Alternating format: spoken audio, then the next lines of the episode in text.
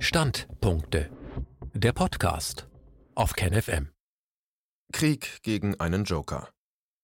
Die Pharmaindustrie und ihre Virologen versuchen derzeit, den Erreger SARS-CoV-2 als stabilen Feind zu definieren. Für den Krieg gegen das Virus braucht man die Gefahr in Form einer Stachelkugel. Eine Corona-freie Welt ist das erklärte Ziel von Bill Gates und seinen politischen Freunden.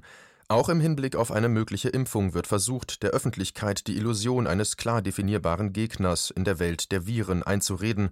Aus wissenschaftlicher Sicht handelt es sich bei all diesen Bemühungen, schonend ausgedrückt, um gefährliche Irrwege. Ein Standpunkt von Wolfgang Wodak. Es ist völlig sicher, dass sich auch das SARS-Virus laufend und in großer Geschwindigkeit ändert. Und was nützt eine Impfung gegen etwas, das sich längst unkalkulierbar geändert hat? Auch unser Immunsystem reagiert unvorhersehbar. Kreuzimmunitäten, Immungedächtnis, die Spezifität und Aussagekraft von Tests ist schnell vergänglich, ebenso die Wirkung eines Impfstoffs. Deshalb sind Immunitätsnachweise eine Farce und, wenn sie Gesetz werden sollten, eine gesundheitlich nicht begründbare Schikane.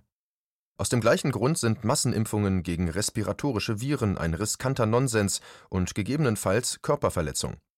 Bei sich rasch wandelnden Erregern ist, wie bei der Influenza-Impfung, der Impferfolg Glückssache. Erst hinterher kann festgestellt werden, ob die Geimpften besser dran waren als die Nicht-Geimpften. Das bleibt ein gutes Geschäft, da eine evidenzbasierte vorherige Nutzenprüfung natürlich nie möglich sein wird. Bisher war es außerdem so, dass sich andere Viren ausbreiten, wenn einer Virusart durch Impfung das Leben schwerer gemacht wurde. Die Wuhan-Viren sind längst Schnee von gestern. Entscheidend ist die extrem hohe Mutationsrate von RNA-Viren, zu denen auch SARS-CoV-2 gehört. Die Rate wird eindrucksvoll von Forschern der Universität Glasgow demonstriert, die für das Virus schon in einem sehr kurzen Zeitraum von ca. vier Monaten folgende Mutationen beschreiben. 7237 nicht-synonyme, das heißt Aminosäure verändernde Mutationen, Replacements. Sechs Einfügungen von zusätzlichen Basen, Insertions. 87 Wegfälle von Basen in der Gensequenz (Deletions). Das ist für ein Genom, das selbst nur aus etwa 30.000 Basen besteht, eine enorme Anzahl von Mutationen, Insertionen und Deletionen in kürzester Zeit. Und das sind nur die Daten von ein paar tausend SARS-CoV-2-Viren, die man sequenziert hat. Die Natur kennt viele, viele weitere. Nicht-synonyme Mutationen führen dazu, dass andere Aminosäuren in die Proteine des Virus eingebaut werden diese verändern so die chemischen Eigenschaften dieser Proteine, diese Mutationen akkumulieren bereits innerhalb von Wochen, wie die Daten zeigen. Insertions und Deletions sind von besonderer Bedeutung, da sie unter anderem zu einem Frameshift führen können, bei dem die gesamte nachfolgende Kette anders gelesen wird. Hinzu kommen synonyme Mutationen, die zwar die Primärstruktur der SARS-CoV-2-Proteine nicht ändern, aber dennoch eine Rolle in der Diagnostik spielen können es gibt außerdem noch viele offene Fragen zu weiteren Effekten von synonymen Mutationen, Zweifel am PCR-Test bestanden von Anfang an. Momentaufnahmen einer unendlichen Geschichte Ein weiterer wesentlicher Punkt ist, dass die bislang sequenzierten SARS-CoV-2-Viren einen extrem kleinen Ausschnitt der Natur zeigen. Im Verhältnis zum Gesamtgenom aller Coronaviren in allen Menschen fällt dieser Ausschnitt kaum ins Gewicht man darf auch nicht vergessen, dass neben SARS-CoV-2 weiterhin auch andere humane Coronaviren existieren und diese mutieren auch, sonst wäre man ja nicht irgendwann beim SARS-CoV-2-Virus gelandet. Computeranalysen, zum Beispiel zum Stammbaum von SARS-CoV-2, phylogenetische Analysen, sind auf Basis dieses extrem kleinen Ausschnitts der Natur, wie sie heute existiert, sehr problematisch. Die letzten 15 Jahre hat man Coronaviren kaum betrachtet, weder beim Menschen noch beim Tier, der weitaus überwiegende Teil der Coronavirus-Gensequenzen in den Datenbanken stammt aus den letzten vier Monaten oder ist 15 Jahre alt. Die Kritik daran ist nicht neu, insbesondere an der sehr inhomogenen geografischen Verteilung der gefundenen Gensequenzen, worauf etwa Forscher der Universität Florida hinweisen. Zitat in einem neuen Baum, der nur eine Woche später abgeleitet wurde, als mehr als 135 neue vollständige Genomsequenzen auf der Virusdatenbank GIS8 zur Verfügung gestellt wurden, ist die direkte Verbindung zwischen Deutschland und Italien jedoch aufgrund der zusätzlichen Clusterung bisher nicht beprobter Sequenzen aus Portugal, Brasilien, Wales und den Niederlanden verschwunden. Zitat Ende Einige Veröffentlichungen sprechen davon, dass Haplotypen, also genetische Muster von SARS-CoV-2, schon wieder verschwunden sind, also nicht mehr bei neu sequenzierten Basenfolgen gefunden werden. Auch SARS-1 ist seit langem wieder verschwunden. Welchen Sinn macht dann ein genetischer Abstand zwischen zwei Gensequenzen? Zoonose? Ein überflüssiger Kampfbegriff, denn der Mensch ist auch ein Zoon, Lebewesen. Doch die Virologie tut das, was sie die letzten 30 Jahre gemacht hat. Sie findet eine virale Gensequenz, die sie noch nicht kannte, und erklärt das neu entdeckte Virus zum Todesvirus. Damit das funktioniert, braucht sie die Zoonose-Hypothese. Zoonose Übertragung von Infektionskrankheiten zwischen Mensch und Tier. Ohne die geht es nicht. Denn nur dank der Hypothese, dass ein Erreger Ende 2019 auf dem Fischmarkt in Wuhan neu von einem tierischen Wirt auf den Menschen übergegangen sei, lässt sich pauschal eine erhöhte Pathogenität, ein erhöhtes Potenzial krank zu machen, unterstellen. Der Erreger sei für den Menschen neu, deshalb, so heißt es, hätten die Menschen im Gegensatz zu den ursprünglichen Wirttieren keine Gelegenheit gehabt, sich an den neuen Erreger anzupassen. Diese Argumentation funktioniert auch deshalb so gut, weil immer von schwerstkranken Patienten ausgegangen wird, die dann auch zumeist an mehreren Krankheiten leiden und man Menschen ohne oder mit schwachen Symptomen kaum testet. Somit entsteht der scheinbare Beweis, dass positiver Test und Tod Hand in Hand gehen. Als Beweis dafür halten Drosten, Wieler und Co. zwei Gensequenzen hoch. Eine von einem tierischen Coronavirus und eine von einem humanen Coronavirus und verweisen auf den großen genetischen Abstand. Diese Behauptung kann man deshalb so einfach aufstellen, da es für alles, was dazwischen liegt, keine Daten gibt. Niemand hat in der notwendigen Dichte tierische und humane Coronaviren in den letzten 15 Jahren vermessen. Eine sehr große Anzahl an SARS-CoV-2 positiven Menschen zeigt keine oder nur milde Symptome. Als Anteil asymptomatischer Menschen, die keine Symptome zeigen, werden 50 bis 70 Prozent genannt. Das geht nicht, ohne dass das Immunsystem auf das Virus vorbereitet gewesen ist.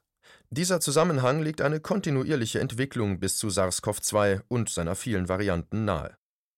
Wer von Ursprung redet, zeigt damit nur auf, wo er angefangen hat zu denken.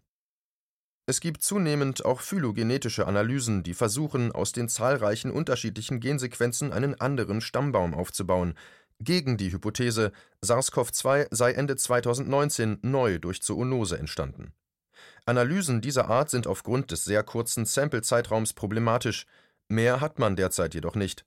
Dazu kommt, dass der Nullpunkt, also die Referenzsequenz, gegen die man Mutationen bewertet, beliebig gewählt ist. Man hat lediglich in China mit dem neuen PCR-Test angefangen zu messen und dort auch die ersten Gensequenzen generiert. Erst danach hat man das in anderen Teilen der Welt getan. Was eine Vorwärts- und was eine Rückmutation ist, ist eine relative Aussage im Verhältnis zur Referenzsequenz. Die vermeintliche Ausbreitung spiegelt nur die geografische Abfolge der Tests wider. Das nutzen die Panikmacher bei der Johns Hopkins University und anderswo trotzdem weiterhin. Man sollte das Bild eines Stammbaumes endlich aufgeben, das Bild rekursiver Netze erscheint passender. Die Diversität von SARS-CoV-2 ist so groß, dass sich schon in kleinen Samples Cluster bilden. Eine eindeutige Zuordnung, wie das Virus nach New York gekommen ist, ist nicht mehr möglich.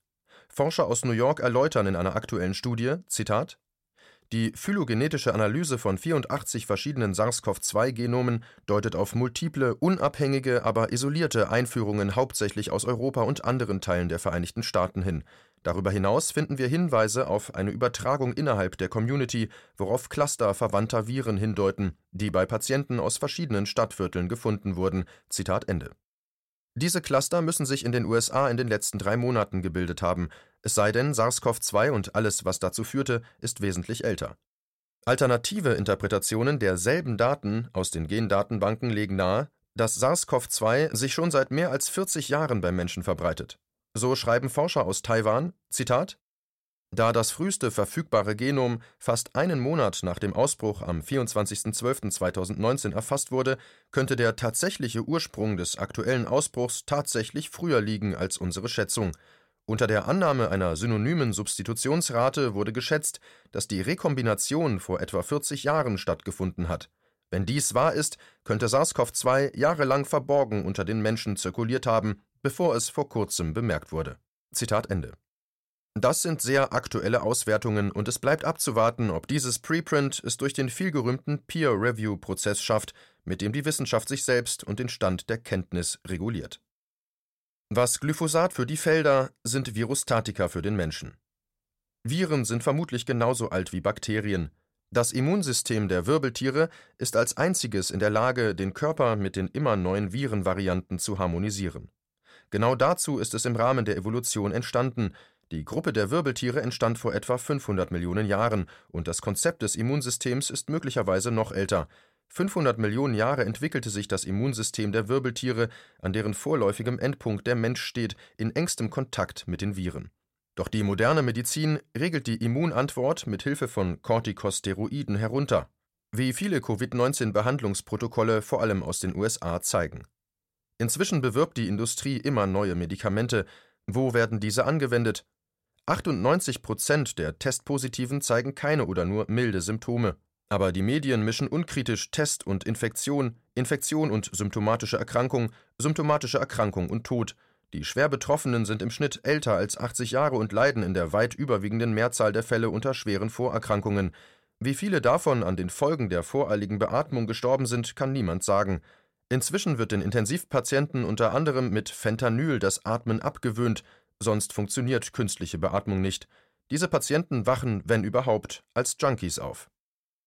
Die Angst kommt aus den Intensivstationen, doch was ist da los? Die Intensivmedizin zeigt, was sie kann, Dazu kommen Medikamente wie Remdesivir, das für die Ebola-Therapie zu giftig gewesen ist und in weiteren Tests durchfällt. Alle Zweifel haben jedoch nicht verhindert, Remdesivir in den USA im Blitzverfahren für den Gebrauch freizugeben. Ein anderes Beispiel sind Chloroquin und Azithromycin-Kombinationstherapien, die bei Menschen mit kardiovaskulären Vorerkrankungen zum Herzstillstand führen können oder eine Chloroquin-Monotherapie, die bei Menschen mit Glucose-6-Phosphat-Dehydrogenasemangel zur Schädigung der roten Blutkörperchen führt. Glucose-6-Phosphat-Dehydrogenasemangel ist der weltweit häufigste erbliche Gendefekt mit einer Häufigkeit von bis zu 20 bis 30 Prozent in Afrika. Besonders betroffen sind auch Länder mit einem hohen Anteil afrikanischstämmiger Menschen. Falsche Prioritäten und täuschende Zahlen. Das alles wurde ausgelöst durch einen maroden Test, überhastete Maßnahmen und ein durch nichts zu rechtfertigendes Vertrauen in einen minimalen Ausschnitt aus der Evolutionsmaschine Natur, der in den Gendatenbanken abgelegt ist. Die Wissenschaft und die von ihr beratene Politik werden weiterhin ihrer selbstgemachten Krise nachlaufen müssen, obwohl es sehr zweifelhaft ist, dass ein Virus, das bei 50 bis 70 Prozent der Infizierten keine Symptome hervorruft, genau dann in Europa ankam, als man die Tests gestartet hat wie einige jetzt mit Hilfe der Kurven zur Übersterblichkeit Glauben machen wollen. Und das bei einer Krankenpopulation, bei der 40 Prozent der Intensivpatienten schwerst pflegebedürftig direkt aus dem Pflegeheim auf die Intensivstation kamen. So schildert Matthias Töns, Facharzt für Notfall- und Palliativmedizin. Zitat: Wir müssen ja bedenken, dass es sich bei den schwer erkrankten Covid-19-Betroffenen um hochaltrige, vielfach erkrankte Menschen handelt. 40 Prozent von denen kommen schwerst pflegebedürftig aus Pflegeheimen und in Italien sind von 2003 Todesfällen nur drei Patienten ohne schwere Vorerkrankungen gewesen. Also ist es eine Gruppe, die üblicherweise und bislang immer mehr Palliativmedizin bekommen hat als Intensivmedizin, und jetzt wird so eine neue Erkrankung diagnostiziert, und da macht man aus diesen ganzen Patienten Intensivpatienten. Zitat Ende. Fehlalarme, eine soziale Autoimmunkrankheit. In dem derzeitigen medialen Klima und unter dem immensen politischen Druck, auch nachträglich die drakonischen Maßnahmen und deren Folgen zu rechtfertigen, ist es sehr zweifelhaft, dass es zur Zoonose-Hypothese und zu einer umsichtigen Risikoabschätzung noch eine unabhängige wissenschaftliche Diskussion geben wird. Für welche Forschungsanträge wird wohl Geld bewilligt werden? Die Evolution läuft schon Millionen Jahre, doch in den letzten 20 Jahren werden durch Virologen alle drei bis fünf Jahre neue Todesviren entdeckt, welche angeblich die Menschheit schwer bedrohen. MERS, SARS-1, SARS-2, Schweinegrippe, Vogelgrippe und so weiter. Sind wir wirklich so blind? Oder sehen wir, dass der Kaiser nackt ist?